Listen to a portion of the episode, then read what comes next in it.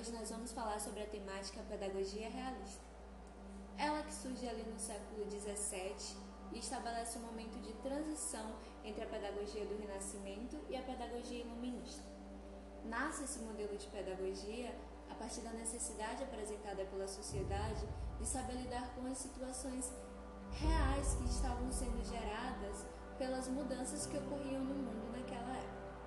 Era preciso deixar a dialética e a metafísica de lado e agir de uma forma mais prática.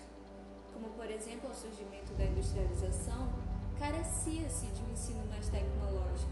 Era preciso qualificar a sociedade para esse momento. Sendo assim, nasce a chamada pedagogia realista, com o objetivo de substituir em parte o conhecimento verbalista anterior e apostar em um conhecimento mais prático, um conhecimento pelas coisas, criando uma nova didática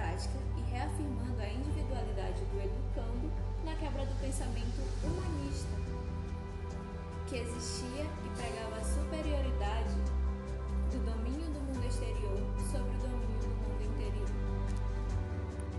A pedagogia realista tem como um de seus principais representantes o grande educador e pedagogo moderno João Amós Comênio, que foi um dos maiores reformadores sociais de sua época. Amós Comênio produz extensa obra e apresenta técnicas minuciosas, onde defende a melhora do ensino e a escola democrática, ensinar tudo a todos.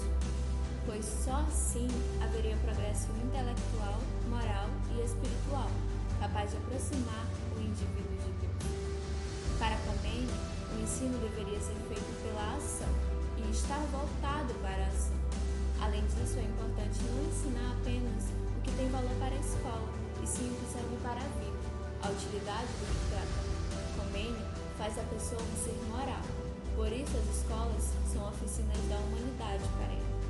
O ponto de aprendizagem é sempre conhecido, indo do simples para o complexo, do concreto para o abstrato. A educação deveria ser permanente, ou seja, acontecer durante toda a vida humana. Afirmava que a educação do homem nunca termina, porque nós sempre estamos sendo homens e, portanto, estamos sempre nos formando. Em seus trabalhos, denota especial atenção ao método, à organização do conhecimento, ao emprego racional do tempo de estudo e à valorização do mestre como guia do processo de aprendizagem. Outro grande representante da pedagogia realista foi o inglês John Locke. Para ele, sua pedagogia realista recusa a retórica e os excessos da lógica. Ressalta o estudo da história, geografia, geometria e ciências naturais. Para Locke, o objetivo da educação concentra-se no caráter, muito mais importante que a formação apenas intelectual. Embora esta não devesse ser absolutamente descartada, propõe o desenvolvimento físico, moral e intelectual, característico do gentil homem. A pedagogia do século XVII sofre grande influência de duas tendências opostas: a do racionalismo, que tem como seu principal representante Descartes, e a dos empiristas, representada por Bacon e Locke. Descartes usou o recurso da dúvida metódica. Começou duvidando de tudo. Do senso comum, dos argumentos de autoridade e etc. Quanto a Bacon, ele valoriza a indução e insiste na necessidade da experiência. Afirma que o conhecimento é proveniente da experiência e das percepções sensoriais. Na mesma linha, Locke, que afirma que não há nada que está no espírito que não tenha passado primeiro pelos sentidos pedagogia realista também conta com a influência do movimento científico da época, liderado por Galileu Galilei, que buscava a valorização da técnica. Além disso, a Companhia de Jesus continuava atuando, mas outras congregações religiosas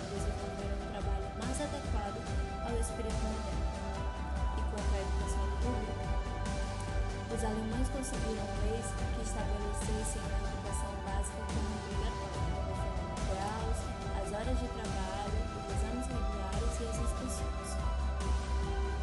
Devido ao progresso e às decadências das universidades, surgiram as academias científicas, as quais os cientistas se associavam para trocar experiências